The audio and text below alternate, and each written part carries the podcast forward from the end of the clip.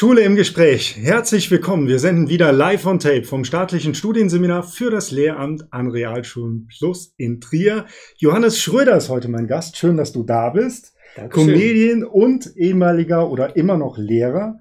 Richtig. Und wir sprechen heute über dich. Wir sprechen heute über World of Lehrkraft. World of Lehrkraft, ganz genau. Ja, Lieber Johannes, vielen Dank, äh, lieber Marco, für die Einladung äh, nach Trier. Freue mich. Hallo, liebe Zuschauer. Und äh, ja, was für eine Ehre, hier zu sein. Vielen Dank. erzähl mal was über dich. Ähm, wer bist Also du? ich bin, ich bin Vize-Lehrer des Jahres.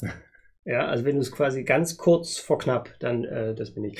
Nein, ich bin, ähm, ich bin Deutsch- und Englisch-Lehrer tatsächlich. Ja. Mhm. Also zwölf Jahre lang ähm, Deutsch und Englisch, also das Leben am Korrekturrand der Gesellschaft habe ich quasi in mir. Und ähm, ja, an einem Gymnasium im beschaulichen Schwarzwald habe ich unterrichtet. Und irgendwann hat es mich gepackt quasi. Und dann habe ich nochmal eine kleine, äh, eine Detour gemacht, einen kleinen Nebenweg.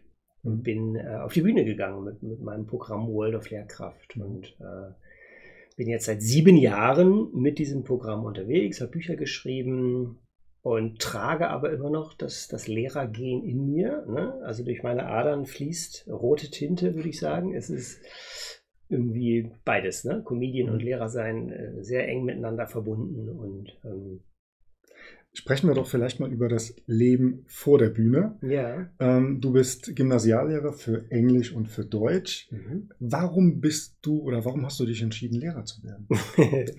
ich äh, ich habe mich entschieden, Lehrer zu werden, weil ich Spaß habe mit Jugendlichen. Also ich habe die, ich habe, ich kann die motivieren. Mhm. Das habe ich immer gemerkt. Ne? Also wenn man den, wenn man die ernst nimmt und, und denen zuredet und die, denen in die Augen schaut, ähm, dann hatte ich immer das Gefühl, dann äh, kann ich was mit denen bewegen, kann ich was mit denen äh, machen. Ich war auch sehr, sehr begeisterter Theaterlehrer Mhm. und habe die meiste Freude im Beruf auf dieser, auf der Beziehungsebene, also einfach die, die, die, die, die äh, ja, und dadurch, dass man sieht, dass man mit denen Spaß haben kann und, und so. Das ist, das ist der Grund, weshalb ich dann Lehrer geworden bin auch.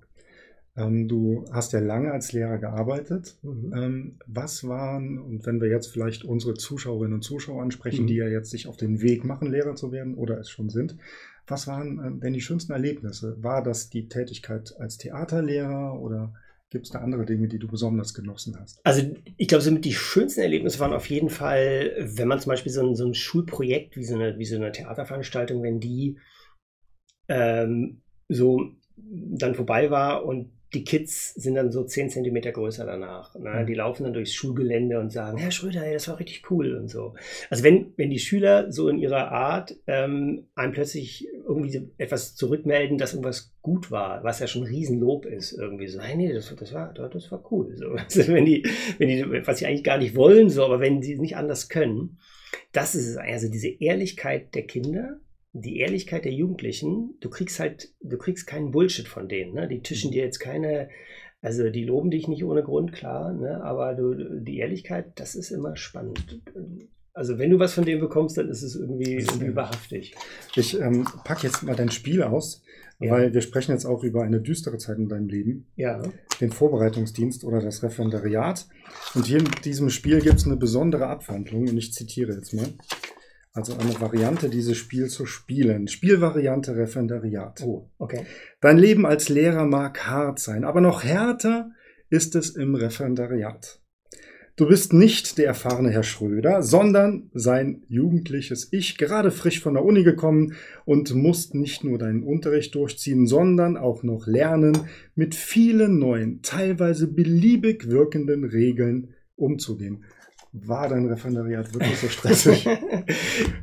Für mich war das Referendariat eine harte Zeit, muss Mhm. ich schon so sagen. Ja, also dieses permanente bewertet werden, dass da immer einer hinten sitzt und immer damit so mitschreibt. Ne? Ich hatte permanent mh, so zwei Perspektiven. Ich habe die Kinder vor mir gesehen, die Jugendlichen, und dann auch mal den Blick natürlich für den für denjenigen, der da hinten sitzt und mitgeschrieben hat. Und ich wusste mal gar nicht, wen, auch für wen soll ich denn jetzt unterrichten? Soll ich jetzt auf die Kinder gucken oder soll ich hinten gucken, wie der reagiert und so? Mhm. Also das hat mir stark zugesetzt, muss ich schon, muss ich schon so sagen. Ne? Und, und ähm, ich sehe es immer noch so, dass wenn dann diese ganze Bewertung vorbei ist, so, dass danach kann man erst so richtig so eine Beziehungsebene eigentlich mit den Schülern aufbauen, mhm. wenn man dann sich so frei, freier fühlt und so. Mhm. Und im Ref geht es halt immer erstmal nochmal so um den perfekten Unterricht, den es meiner Meinung nach gar nicht so richtig gibt. Ne? Da bin ich aber als Ausbilder bei dir. Ja. Natürlich gibt es den nicht, den, den perfekten Unterricht. Ähm, und das ist vielleicht auch die Frage, wie das Gegenüber das Referendariat sieht. Ja, ja. na klar, ja. Ähm, aber ähm, würdest du jetzt, du hast jetzt als Lehrer dann gearbeitet und dann auch mit Publikum gearbeitet mhm. und hast dann auch natürlich auch Situationen, wo Aufregung, Themen oder auch Druck mhm. eine ähm, Rolle spielen. Hast du da einen Tipp für Menschen, die sich in einer solchen Drucksituation wie Referendariat oder Prüfungslehrprobe befinden? Ich finde, dass, ähm, also diese Bühnensituation, das ist im Grunde eine Bühnensituation. Ja. Also nichts anderes. Ja, vor dieser Klasse zu stehen, ist vielleicht sogar noch mal eine doppelte Bühnensituation, weil du, du hast die Schüler und die Schüler wollen in dir das sehen, was sie eben die ganze Zeit immer gesehen haben, so wie du eben bist. Und dann hast du noch mal die Prüfer, die dahinter sitzen. Also im Grunde eine gedoppelte äh, Bühnensituation. Ähm, das ist, das ist einfach eine, das ist wie der Schritt auf die Bühne. Was ich, mhm. wenn, wenn ich, bevor ich auf die Bühne gehe, mache ich immer eine stille Minute, unbedingt, ja, und mache so ein kleines inneres Mantra, mhm. äh, wo ich mich, wo ich mich äh, nach meiner eigenen Haltung äh, befrage, ja, auch nach meiner eigenen Befindlichkeit so und mich im Grunde so den Schalter umlege und ganz kurz die Augen schließe und sage, so ich, ich freue mich jetzt eigentlich auf diesen Moment da draußen. Ähm, und das geht auch im Klassenzimmer. Das habe ich da auch schon gemacht. Ja, also ich gehe jetzt in dieses Klassenzimmer und ich freue mich auf die Gesichter der Kids, weil die sind immer irgendwie cool. Also kannst ja, die sind ja meistens ganz okay so. Ne? Also ich freue mich auf den Inhalt, ja. kann man ja mhm. auch. Ja, ich freue mich auf eventuell mal, dass man mal hier oder da mal gemeinsam lacht. Ähm, vielleicht sogar freue ich mich so ein ganz bisschen, dem Prüfer da hinten zu zeigen, wie cool jetzt eine Stunde sein kann. Ähm, so, diesen Schalter umlegen auf, auf Freude. Und wenn ich auf die Bühne gehe, so mit meinem Programm, dann will ich mich freuen. Also ich, so, und das ist im Grunde wirklich nur eine Entscheidung. Mhm. Ja? Ich gehe und, und, dann freue ich mich auf die Gesichter und auf das Lachen und ich freue mich manchmal sogar auf meine eigenen Gags. Ja? Ich gucke immer, dass ich pro Veranstaltung immer einen neuen Gag habe. Mhm. Und auf den freue ich mich ganz besonders. Weißt du, ja, den mache ich wieder. So, und und ich glaube, dass man auch in jeder Unterrichtsstunde äh, gibt es etwas, äh, worauf man sich freut. Vielleicht ist es der, der lustige Einstieg, ja, oder ist es. Ähm und das ist ja dann positive Programmierung, also könnte man das nennen. Ja. Man ich, sagt sich, seinem Unterbewusstsein, das wird die tollste Stunde und die Prüfer mm. werden mich feiern. Ich, ich habe das immer so gesehen, ähm, als zum allerersten Mal die Leute zu meinem eigenen Programm gekommen sind. Ja, ich habe das Programm, vorher waren das so, so Mix-Shows, wo auch noch andere Comedians sind. Mhm. Aber als ich dann mein eigenes Programm hatte, dann sind die Leute ähm, extra zu mir gekommen. Und dann dachte ich so, so eine halbe Stunde, Stunde vom Auftritt, dann kam der Parkplatz, der füllte sich. Und dann habe ich so gedacht, so Moment, die Leute kommen jetzt zu meinem Programm, die suchen sich einen Parkplatz, kaufen sich ein Getränk, machen einen Riesen, also, ne, und sagen so, heute Abend gehen wir zum Schröder. Und dann war das wie so eine Ehre. Also es war so richtig so, boah, die kommen echt zu meinem Programm. Mhm. Und, und, ähm, und dann hat sich diese riesige Aufregung äh, ja so angestaut und dann konnte ich das aber so in, in Freude dann auch darum so verwandeln. Mhm. Und das hatte ich jetzt im Unterricht, aber es ist trotzdem verwandt. Also mhm. es ist, ja, die, die, die Kids sind ja auch einfach da und die freuen sich ja über eine gute Stunde. Ja, die, die, die freuen sich ja, wenn mal, wenn mal eine Stunde ein bisschen anders ist als, als eine normale Stunde. Mhm. Also Prüfungsstress immer so ein bisschen so sehen, als ich darf das jetzt hier präsentieren. Ich darf diese Bühne für mich benutzen und ich darf das einfach zeigen, was ich kann. So. Kommen wir jetzt mal zur mhm. Bühne. Ähm, ja. Wann hast du dich dazu entschlossen, der Schule erstmal den Rücken zu kehren und ja, als Comedian professionell mhm. und nur davon zu leben und so zu arbeiten? Also das war ein ganz langsamer ähm, äh, langer Weg bis dahin. Das war jetzt nicht so, so jetzt zack, werde ich Comedian. Ne? Vor allem, ich habe das ja auch gar nicht äh, äh, öffentlich, ich habe das ja erstmal so geheim gehalten. Ne? Ich habe ähm, im stillen Kämmerlein das sozusagen begonnen. Mhm. Ich war acht Jahre im Dienst und habe dann gemerkt, dass ich mit dem ganzen Korrigieren, Deutsch-Englisch, ja, als Fach und äh, mit der Notengebung, mit den Notenlisten einfach nicht, nicht mehr hinterherkam. Also ich habe das einfach irgendwie nicht geschafft, muss mhm. ich ganz ehrlich sagen. Also die, sage ich mal, die administrative Seite mhm. des, des Lehrerberufs, die hat mir irgendwie zu schaffen gemacht. Ja, da waren ewige lange Konferenzen, dann ging es um G8, dann ging es um Binnendifferenzierung, dann ging es um Inklusion, dann ging es um den Ganztagsschulbetrieb und, und so viele neue Regelungen. Ich fühlte mich einfach überfordert, muss ich einfach sagen. Ich hatte nach den Lehrerkonferenzen hatte ich so einen Schädel und dann am nächsten Tag sollte man wieder unterrichten und dann habe ich so, hm, so gedacht einfach, ich, ich würde gerne noch mal etwas ganz was anderes für mich machen, ein mhm. eigenes Projekt.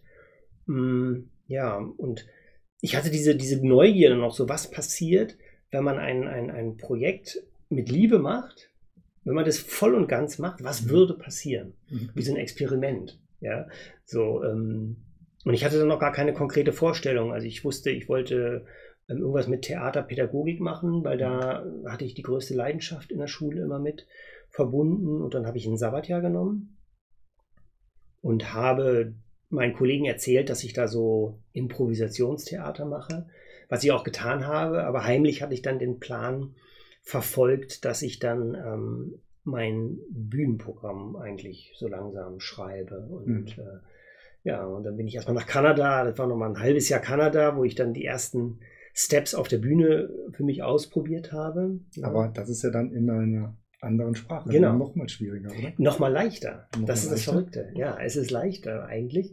Ähm, also für alle, die eine Comedy-Karriere planen, liebe Referendaren, liebe Referendare. Die aber erstmal in der Schule arbeiten müssen. Ja, genau, aber direkt dann danach, also wenn ihr einen Sabbat ja macht.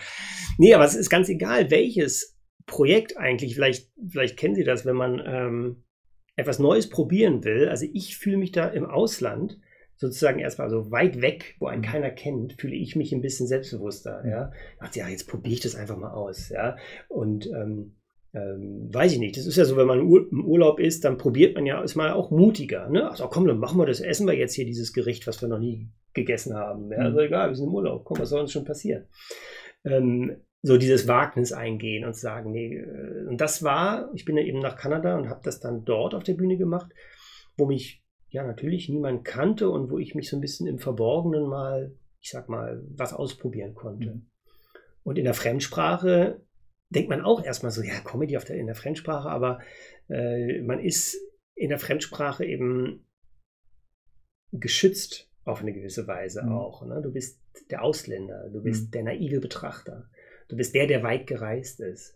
Und dieser Person hört man gerne zu. Mhm. Eine Person, die von weit kommt da denkt man so, oh, jetzt, ja, erzähl mal, spannend. Woher kommst du? Deutschland? So, erzähl mal, wie ist denn das? Wie findest, wie, wie findest du so unser Land, wenn du hierher kommst, von außen betrachtet mhm. so?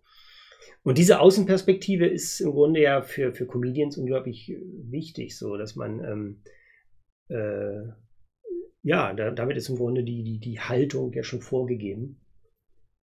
Ja. Und du bist ja dann zurückgekommen und hast viele große Dinge getan, mhm. Fernsehen mhm. und ganz mhm. viele Kontakte.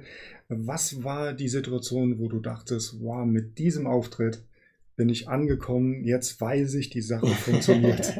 Gab es das? Äh, ja, ob es diesen einen gab, ich glaube, ein ganz besonderes Erlebnis, vielleicht schon doch. Es war meine allererste Vorpremiere mit meinem Programm World of Lehrkraft. Also das, was ich auch vorhin ansprach, dieses Gefühl, die Leute kommen zu mir mhm. und gucken sich nur meine Veranstaltung an. Ähm, und, und da habe ich so gedacht, ja, ist das jetzt gut genug dafür, dass die Leute extra kommen und dann anderthalb Stunden meinem Gelaber zuhören und dann wieder fahren? Trägt das das? Ne? Ist das gut genug mhm. dafür? Mhm. oder muss ich mich danach schämen? So. Und da habe ich festgestellt, dass das funktioniert. Ja, also dass man, dass ich da mein Programm habe, dass ich das mit Liebe, mit, mit unglaublich viel Liebe und Leidenschaft geschrieben habe und gemacht, gemacht habe und danach ist es dann so und dann, dann ist es vorbei. Und da habe ich so gemerkt, doch, das, das kann funktionieren. Ja, als, als Einheit, als so, mhm. wie soll ich sagen, also, dass die Leute dafür kommen und ich danach, dass es mir danach auch noch gut geht und, und ich mhm. glücklich bin und ich jetzt nicht irgendwie gestorben bin danach oder so, sondern dass es, dass es funktioniert, dass ich, ähm, dass ich mich nicht schämen muss und ich aber auch nicht komplett ausgelaugt bin, sozusagen. Ne? Wenn du auf der Bühne bist, wie viel steckt da deine eigene Persönlichkeit, mhm. Johannes Schröder, und wie viel ist diese Kunstfigur Herr Schröder? Also das ist sehr, sehr ähnlich. Also ich heiße ja auf der Bühne auch Herr Schröder. Ähm, da ist kein wahnsinnig großer Unterschied. Also Herr Schröder ist der Lehrer in mhm. mir, würde ich sagen. Den, der du in der Schule auch warst. Dann. Der ich in der, in, der, in, der, in der Schule auch war. Und der Lehrer, der diese 10, 12 Jahre verarbeitet, ne? mit Humor, mit dem Rückblick, mit, mit einem liebenden Blick, aber auch mit einem, mit, einem, mit einem sarkastischen Blick ab und zu mal und mit einem kritischen Blick und mit einem nachdenklichen Blick und so. Und ähm, es ist sicherlich vieles auch drin, sag ich mal, dieses Leben am Korrekturrand, eben das etwas äh, schwierige äh, Leben des Lehrers, des Deutschlehrers, ne, des, äh, ja, des Korrekturensohns. Äh, so, das ist schon mit drin. Und dann viele Geschichten, die mir widerfahren sind natürlich und die, äh, ja, äh, die Neidgeschichte mit meinem lieben Kollegen, mit meinem Sportlehrerkollegen. Und das sind die ganzen Anekdoten und Geschichten und Erlebnisse der, des, der zwölf Jahre Lehrerzeit, die in diesem Programm dann irgendwie sich wiedergespiegelt haben. Genau. Lieber Johannes, auf diese ja. Geschichten freuen wir uns. Nach Corona beginnt ja wieder die Zeit auf den Bühnen genau. dieser Welt. Mhm. Ähm, ja, deine Werke kann ich nur empfehlen, gerade für Lehrer ganz interessant. Mal ein Spielchen in der Pause oder in der Vertretungsstunde. Oder World of Lehrkraft. Ähm, das ist im Grunde alles zusammengefasst. Genau. Wenn Sie das Buch gelesen haben, dann wissen Sie, wie Lehrer sein funktioniert. Genau. Ich danke dir ganz herzlich für dieses Gespräch. Vielen, vielen Dank, lieber Marco. Mhm. Bei Ihnen bedanken wir uns auch. Nächsten Dienstag gibt es hier an dieser Stelle eine weitere Folge Schule im Gespräch. Sie können uns Feedback hinterlassen an mail at seminar-trier.de. Bis zum nächsten Dienstag bleiben Sie uns gewogen. Tschüss.